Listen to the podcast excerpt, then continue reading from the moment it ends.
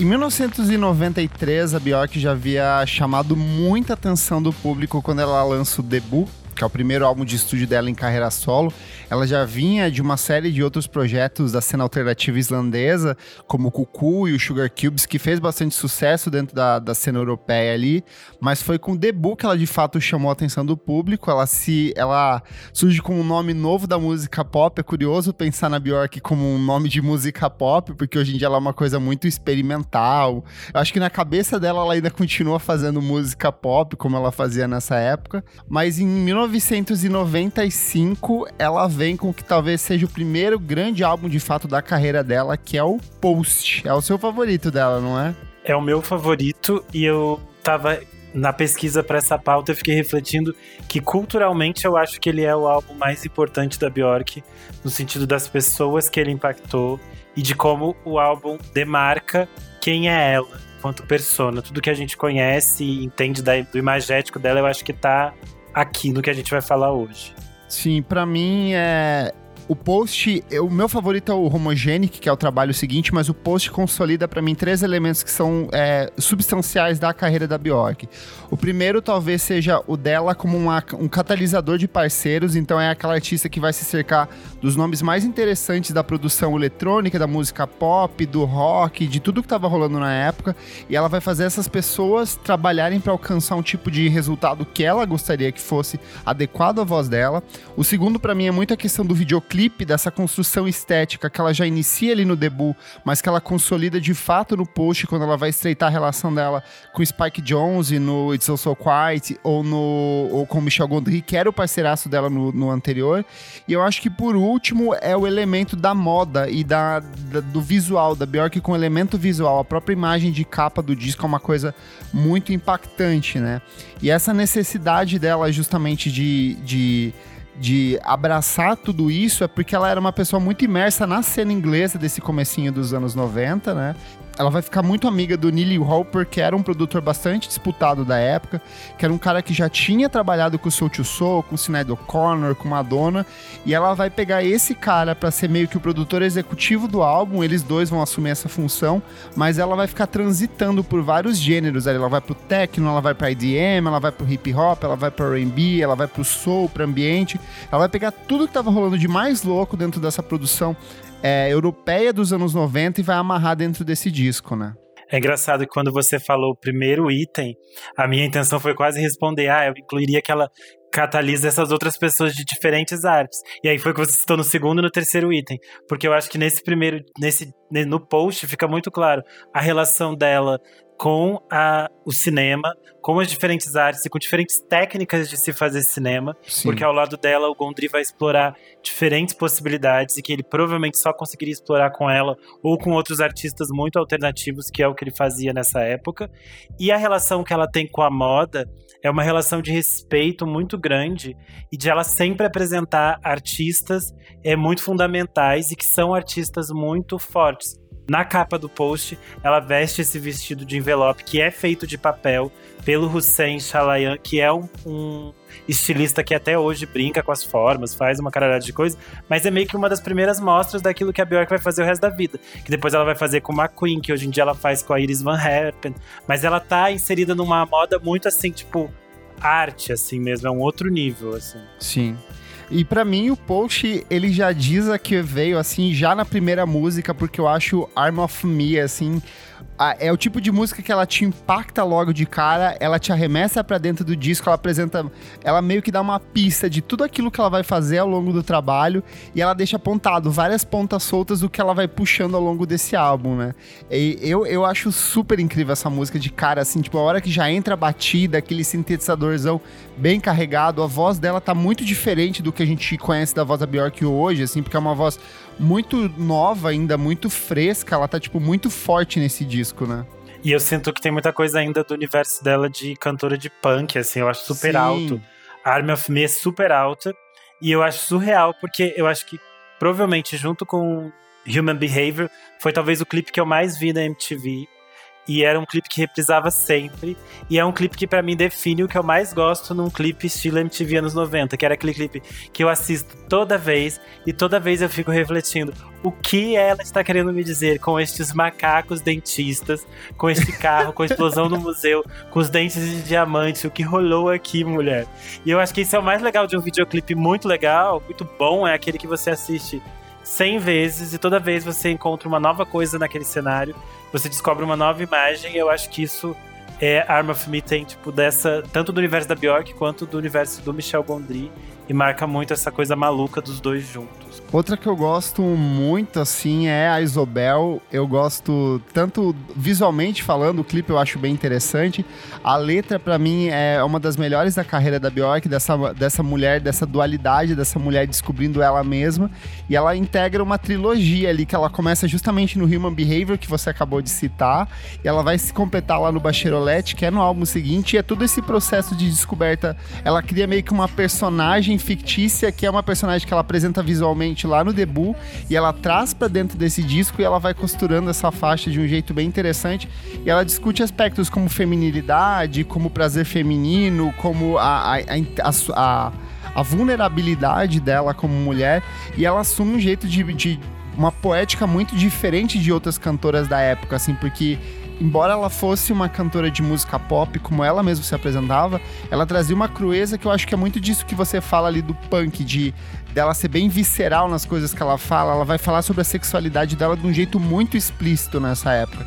E aí, assim, você começa a ver que ela traz muito das relações dela que ela tinha na época. Tipo, ela namorava com quase todos os caras com quem ela trabalhava. E eu acho isso muito incrível. Ela namorou com o cara que fez a capa do, do post. Ela, na época, tava junto com o Gold, que vai influenciar muito o estilo de composição dela, de trazer um pouco dessa coisa de jungle, de trip hop para dentro do álbum. Então, eu acho muito interessante o quanto a Bjork é sempre muito honesta e muito entregue nos trabalhos dela. E tem o fato de a fofoca de que ela namorou o Trick também, né? Um tempo antes. Sim, sim. E isso vai conectar ela muito com o, universo do trip hop, todas as experiências que o Trick fazia. O Stefan, que é o fotógrafo da capa e que foi namorado dela, é também a inspiração para ela ter escrito Possibly Maybe. E, curiosamente, ele dirige o clipe de Possibly Maybe. E eu fico assim, gente, isso é maturidade, cara. É muito. Ah, bom, pra, pra alguém que fez o Vulnícora, que expõe toda a relação familiar dela e fica, no fim das contas, tecnicamente tudo bem, anos mais tarde, eu acho que ela já tinha essa maturidade desde essa época, né?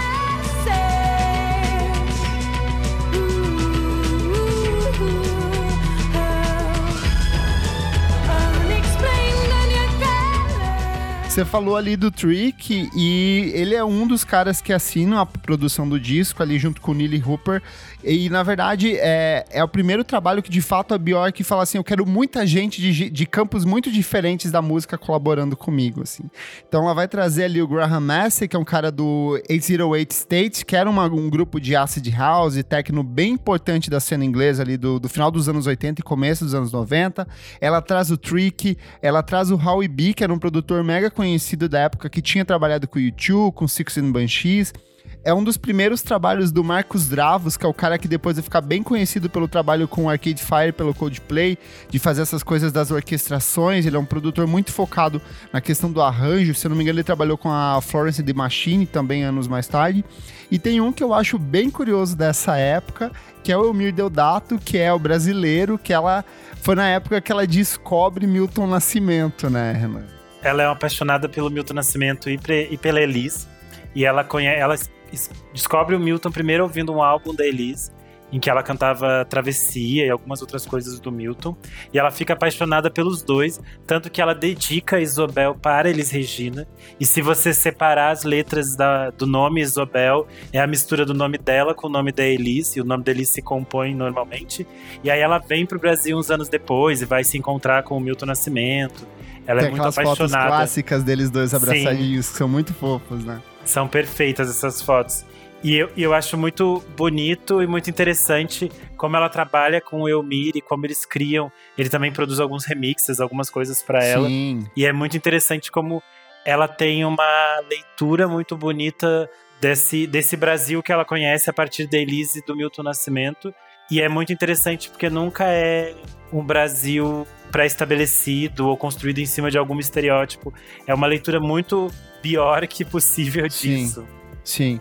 É, eu acho que o próprio jeito dela cantar, principalmente em Isobel, é um jeito muito próximo do que a Elise fazia, sabe? De jogar essas notas altíssimas, de, de fazer aquela coisa que às vezes se transforma num gargarejo em alguns momentos da canção. Ela faz um vibrato que é uma coisa muito própria dela. E, é, e, e não só isso, como ela também vai muito a fundo em cima do jazz. Ela lança em 1990 o Glinglaw, que era tipo um trio de jazz com ela cantando, e ela traz esse jeito de cantar, que é do jazz, em cima de uma base de techno, de, hip, de trip hop, de música eletrônica. Ela era apaixonada por tudo que estava rolando de música eletrônica na época, então eu acho que a beleza do post está muito em cima disso, desse cruzamento entre passado e presente, só que sempre desse jeito, como você falou, muito numa uma leitura Bjork, numa coisa quase é, sons alienígenas, sabe? E ela Sim. vai cantando em cima disso. A relação dela com o jazz.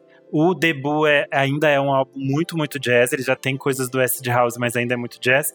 Tanto que ela veio pro Brasil no Free Jazz em 96, se eu não me engano. E ela ainda faz uma turnê que é muito do debut. Ela canta esses, a maioria das coisas são do debut. E falando nessa relação dela com o Brasil e com o jazz, uma das faixas do post, It's All So Quiet, é uma regravação do, de um jazz standard dos anos 50 e que ganha uma nova vida, um outro olhar, uma outra coisa a partir do, da versão da Bjork aqui. E nos anos 2010 vai ganhar uma versão da Elza Soares em português, Verdade. que ela fez especialmente para uma novela da Globo. E que a versão da Elsa, se você ouve só a versão da Elsa, parece alguma coisa maluca que alguém fez pra Elsa. Porque combina muito, porque a Elsa faz as mesmas coisas malucas que a Bjork faz com a voz, que é colocar a voz em lugares muito inimagináveis e fazer umas vocalizações muito específicas, porque as duas têm uma escola que vem do jazz. Sim, é verdade.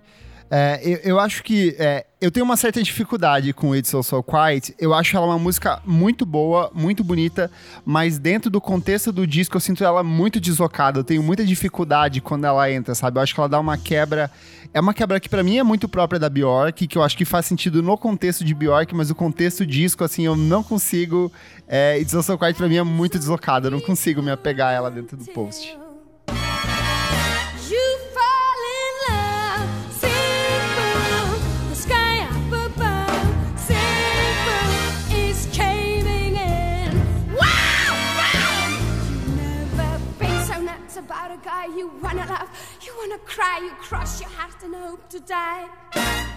Então, eu amo todos os três primeiros discos, o debut, o post e o homogenic, mas eu sinto os três, eu escuto muito mais eles em determinados momentos eu quero as mais alegres, em determinados momentos eu quero as mais tristes. Eu escuto elas separadas.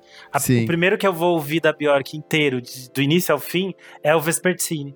E é ele que eu escuto assim, que eu coloco, eu tenho que colocar como uma regra, do início ao fim. Os outros eu escuto as coisas soltas, porque elas têm mesmo esse caráter meio é, maluco, assim. Eu acho que é muito do, do, do, próprio método de composição dela, assim, porque ela levou mais de dois anos para finalizar esse disco. Sim. E ela fazia durante as turnês do, do debut, que foi uma turnê mega disputada. Ela circulou, tipo, no mundo inteiro.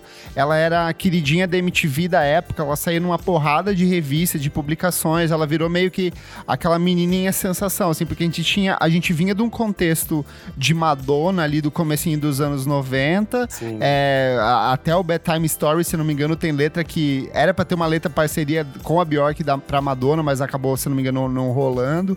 Então a Bjork vinha como aquela, aquela criatura exótica da Islândia, totalmente inovadora, totalmente mágica, e o processo de composição do disco foi todo quebrado, né? O, o próprio Homogenic, que é o álbum seguinte, ele também vai ter essa meio que essa divisão de tipo, uma hora eu vou gravar no sul da Espanha, outra hora eu vou gravar no interior da Inglaterra, outra hora eu vou voltar pra Islândia. Então é, é, é essa maluquice maluquice é parte substancial do trabalho da Bjork, né? E It's So So Quiet eu acho muito representativo no sentido de que eu, Renan, também jamais seria a música que eu escolheria para ser um possível single desse disco, porque eu não acho que ela representa o disco. E curiosamente foi escolhida para ser um dos singles, ganhou um clipe super icônico do Spike Jonze. O clipe foi indicado a seis VMAs. É, ele perdeu. Ele, ele foi indicado também ao Grammy de melhor vídeo, perdendo pro Michael Jackson Scream. Tipo, você pensa, em que mundo estávamos vivendo em que a Bjork e o Michael Jackson estavam concorrendo a melhor clipe. É um clipe muito icônico, é uma música que as pessoas conhecem muito. E ele foi, foi uma música de muito sucesso e não é uma música. Porque o som sobe, o som baixa. Sim. Eu lembro que na época que eu assistia, adolescente assistindo MTV, aí eu lembro que eu baixei. Passava algum... muito esse clipe na MTV na época. Eu baixei algumas coisas da Bjork legal, tipo é, Emule, LimeWire, essas coisas. E aí, no meu MP3zinho pirata, o som de It's Also Quiet ficava muito ruim. Porque o meu fone era daquele fone meio que nem você ganha no avião. Uhum. Então, na hora que você ia ouvir, às vezes ela gritava muito, aí estourava, e às vezes ficava muito baixinha. Aí eu ficava assim, gente, não tô ouvindo nada, silêncio. aí eu só fui entender It's Also Quiet quando eu pude ouvir num fone bom. Mas é um negócio que é uma produção maluca também, né? E olha só, o, o post foi um trabalho tão bem recebido pelo público e crítica, mesmo nessa maluquice, que logo nessa época ele vendeu mais de 3 milhões de cópias. Ele foi um trabalho que ficou no topo das paradas de sucesso, principalmente na Inglaterra, durante muito tempo. A Björk sempre teve uma dificuldade muito grande de chegar nos Estados Unidos, mas na Inglaterra ela reinou, tipo, muito absoluta ali. Ele foi o segundo colocado no topo das paradas inglesas. Foi um trabalho que vendeu bastante, um trabalho que principalmente ela soube trabalhar muito em cima dele. Assim, eu tava vendo os singles, praticamente todos os singles vêm acompanhados de uns três ou quatro remixes, remixes muito bons, por sinal, e outras, uma, pelo menos mais umas duas ou três faixas inéditas cada uma. Então, assim, a mulher trabalhou nessa época falando nesses singles, a Bjork devia ser usada como case de sucesso do Spotify. Porque ela organizou todos esses singles no Spotify. Sim. Então eles estão todos lá, muito organizadinhos. Porque na minha época que eu virei assim, é, maluca na Bjork, aí eu ficava procurando aqueles torrents da discografia completa. Aí vinha aquela discografia 500 gigas, tinha um monte de EP e você ficava assim, que isso? Aí tinha faixa que ela lançou no disco no Japão, faixa que ela lançou só na Islândia, faixa que ela lançou só pra Iugoslávia. E aí ela organizou tudo isso no Spotify, então tá perfeito. Quem se apaixonar por esse disco pode pesquisar lá e, tipo, remixes perfeitos. Tem até o Telegram, que é meio que a coletânea de. Ela pega parte desses, desses remixes e ela lança nessa coletânea. E foi uma outra coletânea que vendeu muito na época. Então, assim, ela fez muito sucesso em cima do post, mas todo o material em volta disso acabou vendendo bastante também, né? Sim.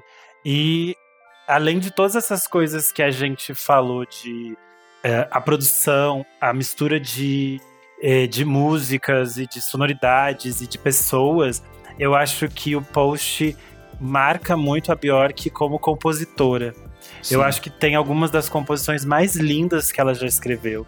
E eu acho que ela tem uma perspectiva, um olhar sobre os relacionamentos, sobre o mundo, sobre a vida, que é, é extremamente lindo. Eu tava. Nessa semana eu passei antes de gravar o programa, eu fiquei reouvindo e eu fiquei assim, cara, essas coisas continuam me tocando de diferentes formas, como se fosse da primeira vez que eu ouvi esse disco.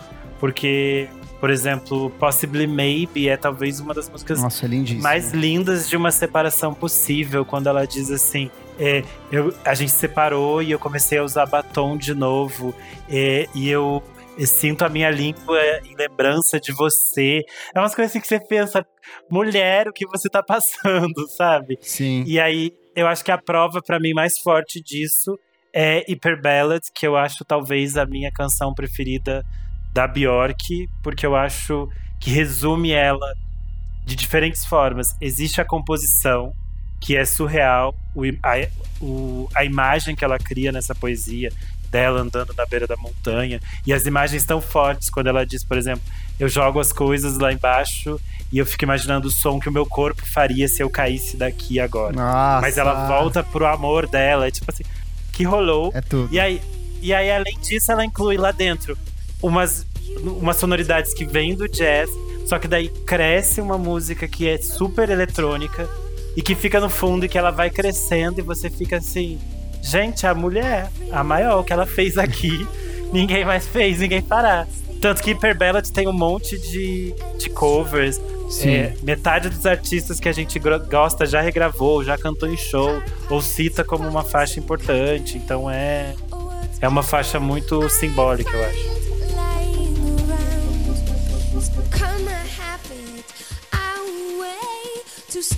The day. I go through all this before you Sobre o método de composição dela, ela deu uma entrevista para o Fábio Massari no Instinto Lado B da MTV, que eu até vou ler o trecho aqui porque eu achei bem interessante o que ela fala.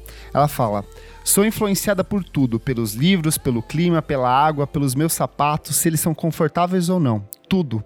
A música é uma delas, uma das coisas que influenciam ela, mas acho que é muito importante que as pessoas que estão lidando com fazer música, que elas não sejam influenciadas apenas pela música. Eu acho muito triste quando você encontra um álbum e diz nele, esse álbum foi inspirado por Miles Davis, porque é como fazer um filme, você não faz um filme sobre um filme, você faz um filme sobre a vida real, e você não se sentaria e escreveria um livro sobre um livro, é como reciclar, não acerta o alvo. E música não é brilhante a menos que vá além do ponto de ser música e se torne vida real. Então, eu sou influenciada pela vida real. Poética. Ah, ela é tudo, a maior, nossa maior poetisa.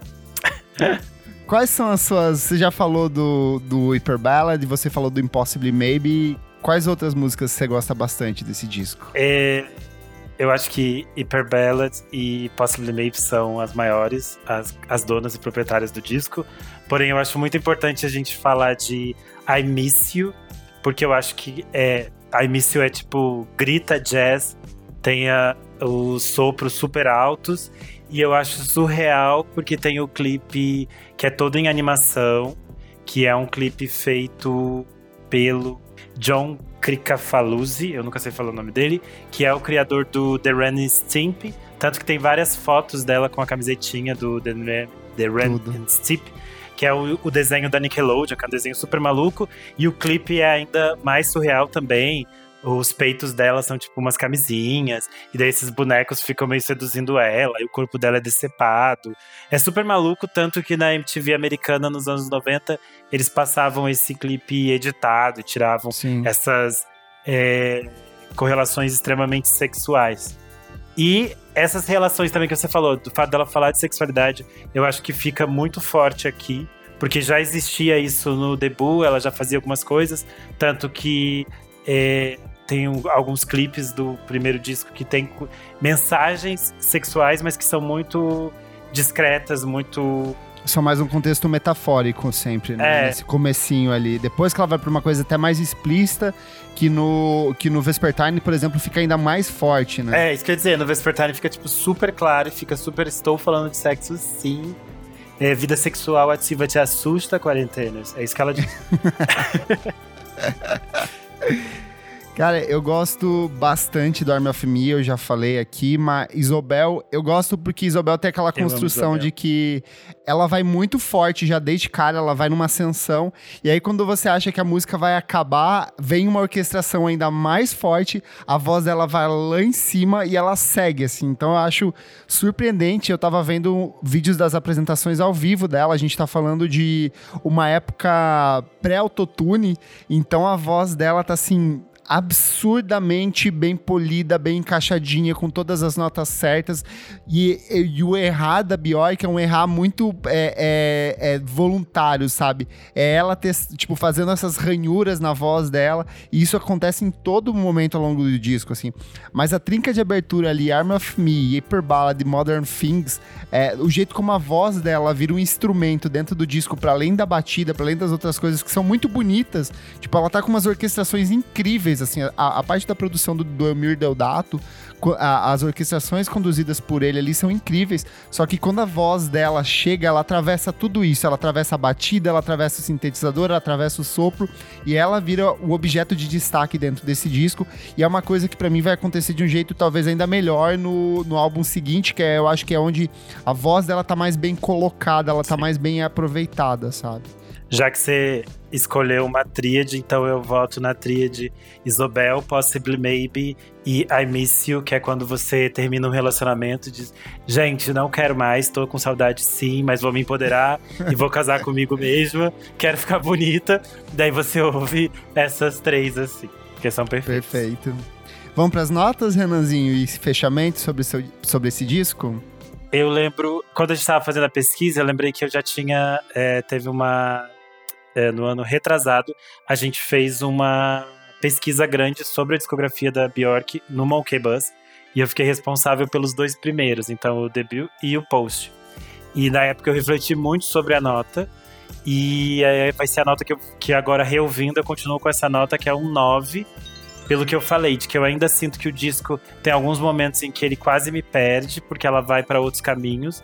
E ele não funciona inteiramente enquanto um disco, que eu não, eu não gosto tanto dele enquanto disco de colocar do início ao fim e ficar ouvindo tanto assim. Mas tem algumas das faixas que eu mais ouvi da Bjork na vida, que são aquelas faixas que eu sempre vou retornar para elas, que eu sempre vou voltar, como Possibly Maybe, Isobel e é, Hyper Ballads, que eu acho a maior de todos. Boa. É, apesar dessa. Eu entendo muito esse seu ponto e eu concordo bastante com ele desse estranhamento de. Ele é um disco muito quebrado, as faixas não, são, não é um trabalho homogêneo como o homogêneo que é para mim, ou como o Vespertine para mim é. O Medula também é um trabalho muito homogêneo e amarrado conceitualmente. Mas eu sou eu me entrego, assim, no momento que começa a batida ali do, do, do Army of Me até alcançar a headphone, é um trabalho que me guia. Eu acho que eu me perco em alguns momentos, tipo I've Been Flirting Again. Eu acho que Cover Me também me dá uma, uma tirada de dentro do disco. A própria uh, It's So So Quiet é uma música que eu acho fabulosa, mas dentro do contexto do disco, eu falo assim, calma, o que, que tá acontecendo aqui? A gente tava no meio de uma, de uma, de uma fritação tecno da Casa da Luz e de repente a gente foi pra um recital de poesia em, no centro ali, sei lá, no meio da virada cultural. Então ela me dá essas quebras, então eu vou dar uma nota 9.5 mas para mim é um princípio de tudo aquilo que a Bjork ia fazer até no começo dos anos 2000. É o princípio de uma trilogia que para mim é perfeita, que é o que compõe o, que é o que compõe o Post, o Homogenic e o Vespertine. Sim. É, falando nessas coisas dos universos, eu sempre penso que é, dos, dos três primeiros discos, mas especialmente do primeiro e do segundo, dá para você separar em playlists, tipo Bjork Jazz, Aí tem Sim. ela cantando as coisas mais tranquilinhas. Aí tem que música eletrônica tranquila, que são essas assim que ela experimenta, mas é mais calma. E tem tipo que fritação, é, indo pro, pra balada com as Club Kids, que daí você coloca essas que são bem mais pesadas, como Pluto, que a gente vai falar quando falar do outro disco perfeito. Boa.